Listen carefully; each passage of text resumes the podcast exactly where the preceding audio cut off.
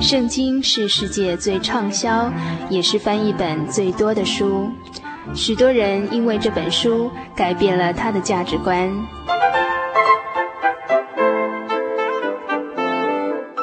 请和我们一起进入圣经的迷人世界。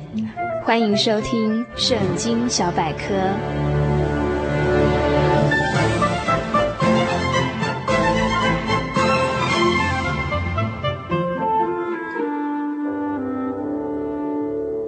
亲爱的朋友，大家平安，欢迎您继续收听《圣经小百科》这个单元。今天这个单元要与大家一起分享《圣经诗篇》第一篇的内容。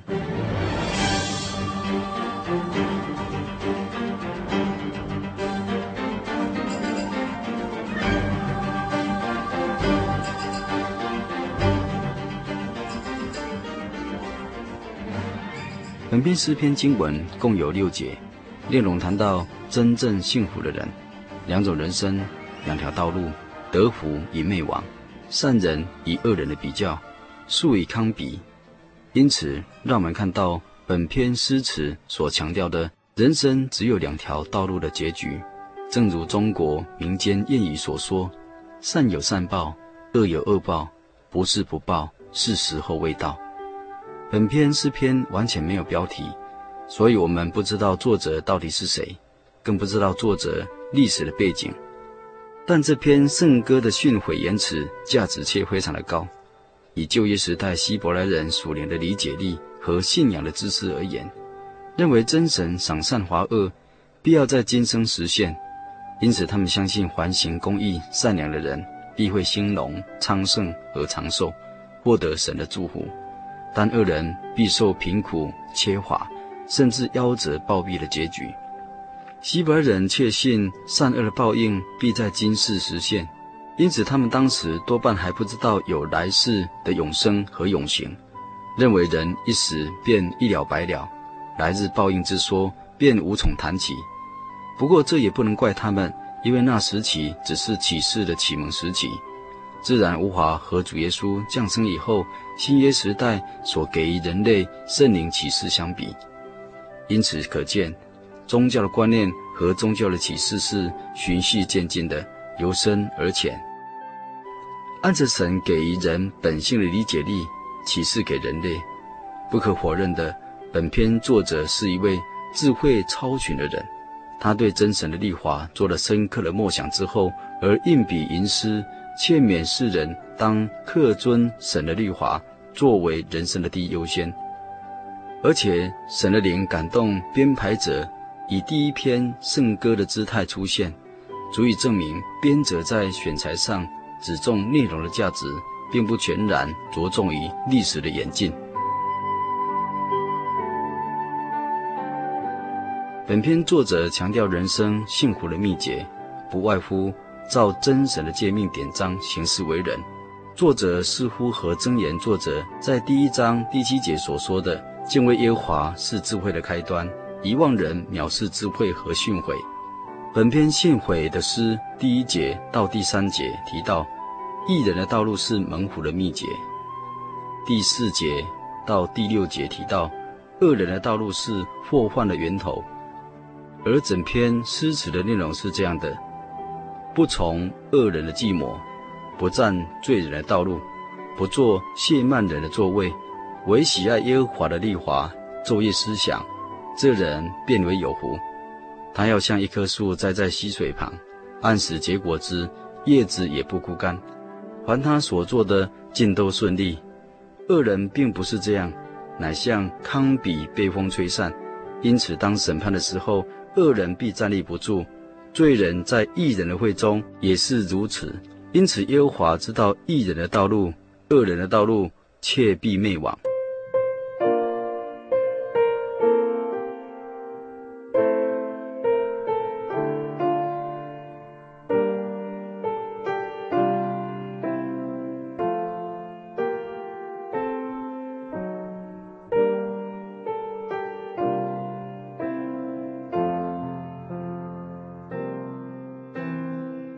什么人才算有福呢？一般人可以提出千百种不同的答案来。福这个字真的是何等吸引动人啊！譬如心碎那福，福至天上来，是人人所羡慕的。福这个字在世界文化当中成为中国人的标志。论福，并非只是升官发财、生子抱孙便算是有福了。即使拥有钱财地位，未必是真福。有人说，有钱可以买到舒适的卧床，未必能够买到甜蜜的睡眠；有钱能够买到珍贵的补品，不能够得到永远的生命；有钱能够买到名贵的钢琴，未必能够得到快乐的心情。等等，这些有钱并非真福的事实。为什么得到这一切还不幸福呢？因为人不认识神的存在，不承认神的权威，无法无天，作奸犯科。趾高气扬、自以为是，以轻蔑启示的态度对奉公守法、热心侍奉主的人加以冷嘲热讽，认为他们胆小如鼠、懦弱无能，生活上诡计多端、专营求名、巧言令色、仗势欺人。所以孔子说：“小人骄而不泰，小人长戚戚等等，都在说明恶人、罪人、亵慢人的行径不可轻忽。”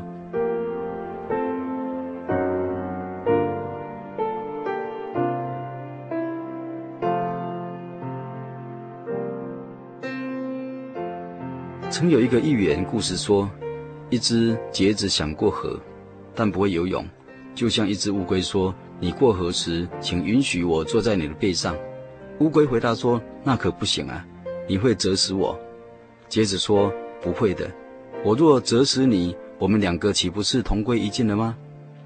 乌龟想了一想，却也有道理。他若不爱我，他也不可能害自己，就让橛子爬到自己的背上。游到中游时，不料橛子大折乌龟，结果是一同被淹死。临死前，乌龟问橛子：“你不是说你自己没有折我的道理吗？为什么现在折死我呢？”橛子说：“这与道理无关，我本性就是如此啊！” 哈哈哈哈。对的，一个对罪不敏感的人，不但会害了自己，也会害了别人、社会、国家，以至于信仰。人虽然在伦理道德上许多事知道不应该做，但是却控制不了自己。然而，或许因不小心同做，而如乌龟一样成为受害者。所以，《圣经·罗马书》第三章第十节说：“在这社会上充满了罪，人心诡诈，连一个艺人也没有。世人都犯了罪，亏欠了神的荣耀。”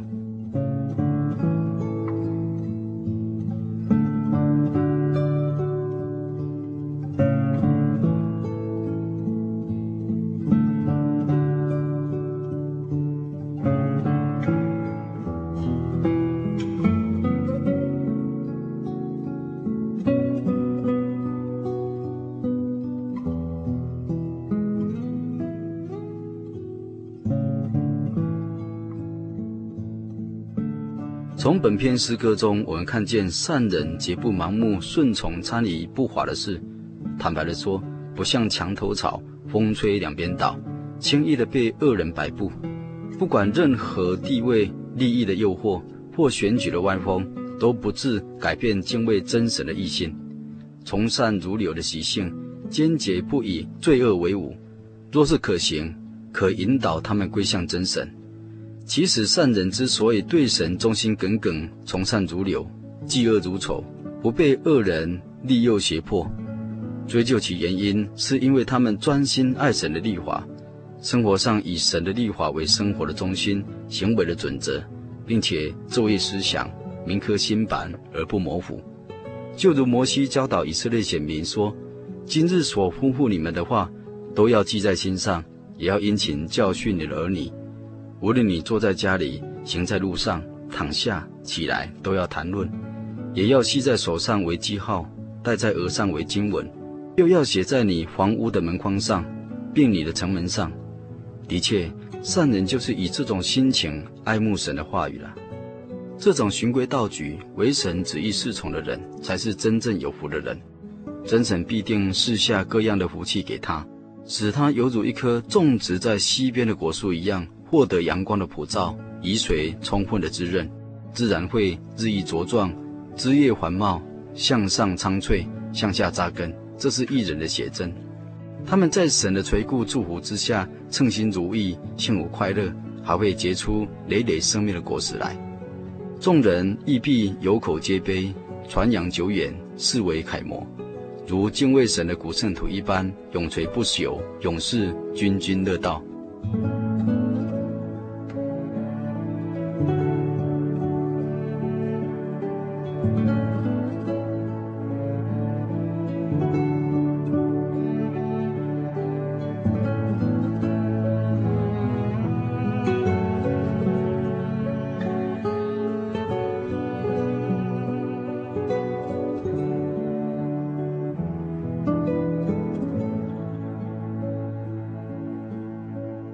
但恶人如何呢？当然绝不能与善人同日而语。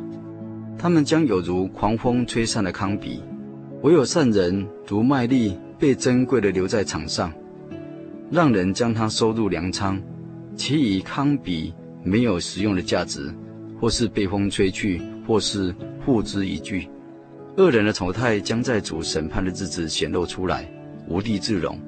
那时，在善人的集会当中，将没有恶人立足之所；在圣善的神国当中，恶人是毫无缘分的。在末日，神伸张公义之时及审判之日，神要赏善罚恶，照着个人的行为，或善或恶，施行审判。行善的进入永生，作恶的将进入永刑。然而，审判之前，善恶抉择就在我们自由的意志当中了。有一则故事是这样子说的：当美国第七任总统杰克逊就任典礼的当天，在美国有一所监狱里头，有一个囚犯看着报纸，自言自语的叹息着说：“啊，仅差一点儿，我若知道……”等等自言自语的话，看守所里面的人听见了，就想问个明白。那囚犯就回答说。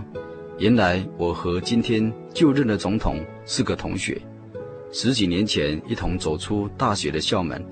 有一天，我们两个相约要上酒家，后来经过一所礼拜堂，正在开布道会，总统先生进去听布道会了，但是我却反对他，因此两人就分开了。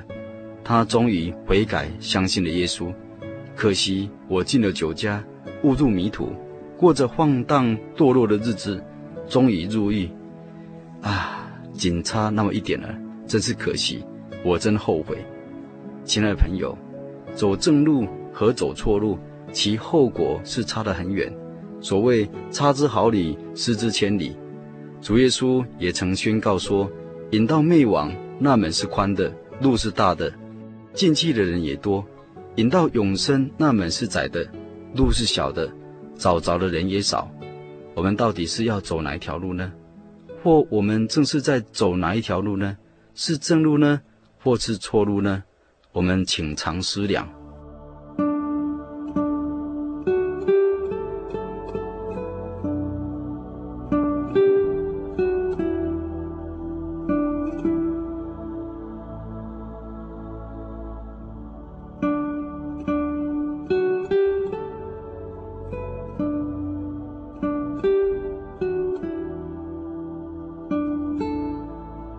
现在我们一起来向天上的神祷告，奉主耶稣圣名祷告，亲爱的主耶稣，我们感谢你带领我们人生的脚步，求你加添我们信心和勇气，做个喜爱你律法的人，并且日夜都爱慕思想，好使我们一直走在善道上，今生和来世都蒙你所应许赐的福，使我们属灵的生命能如一棵树栽在溪水旁，按时结果子。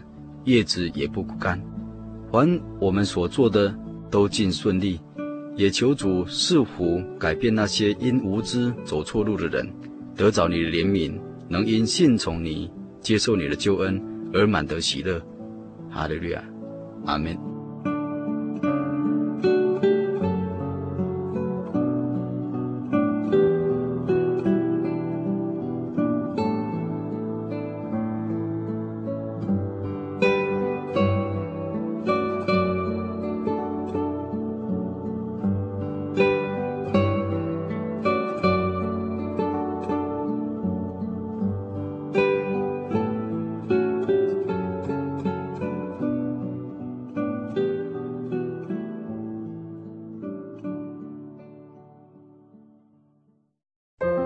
对圣经的道理好有兴趣哦，可是又不知道怎么入门哎。你可以参加圣经函授课程啊！真的啊？那怎么报名？只要写下姓名、电话、地址，寄到台中邮政六十六支二十一号信箱，很快的，你就会收到第一课的课程了。赶快去寄吧。嗯。圣经函授课程能循序渐进地引导您更了解耶稣基督的福音，得到生命的滋润和来自信仰的力量。本课程完全免费，欢迎来信台中邮政六十六支二十一号信箱，请注明参加函授课程。愿神祝福您。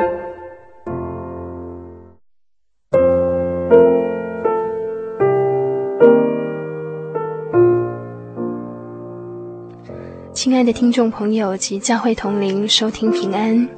真耶稣教会台湾总会在九月二十一日清晨一点四十七分地震之后，立刻紧急的成立九二一赈灾中心，并且在传道及长职们进入东势及埔里勘察灾情之后，决定发起九二一赈灾专款，希望全省的听友及教会同龄能够以关怀及实际的行动，一起参与这一次的灾难救援。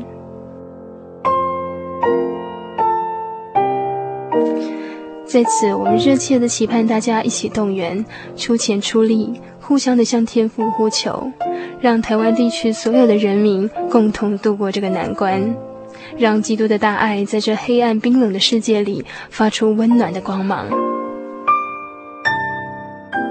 九二一赈灾专款的账号为零零二零一二六一，户名是真耶稣教会台湾总会。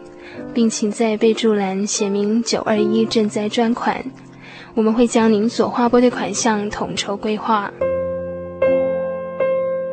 愿主耶稣纪念您的爱心付出，谢谢。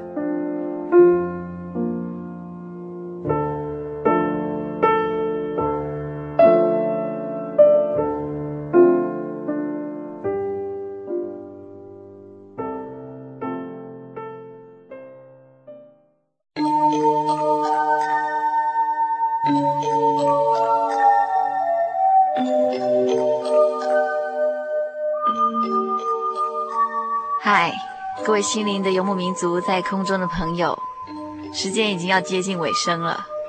虽然距离九二一大地震已经将近两个月了，但是灾后心灵重建的工作才刚要开始。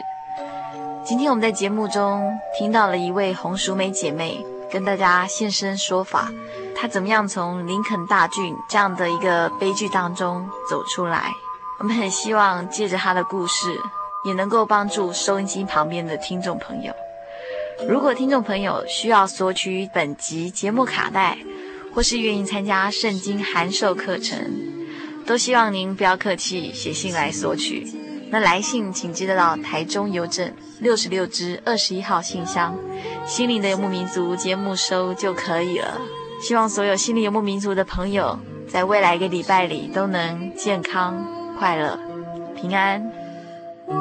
是个游牧民族，游走在这异乡的小路，满怀乡愁。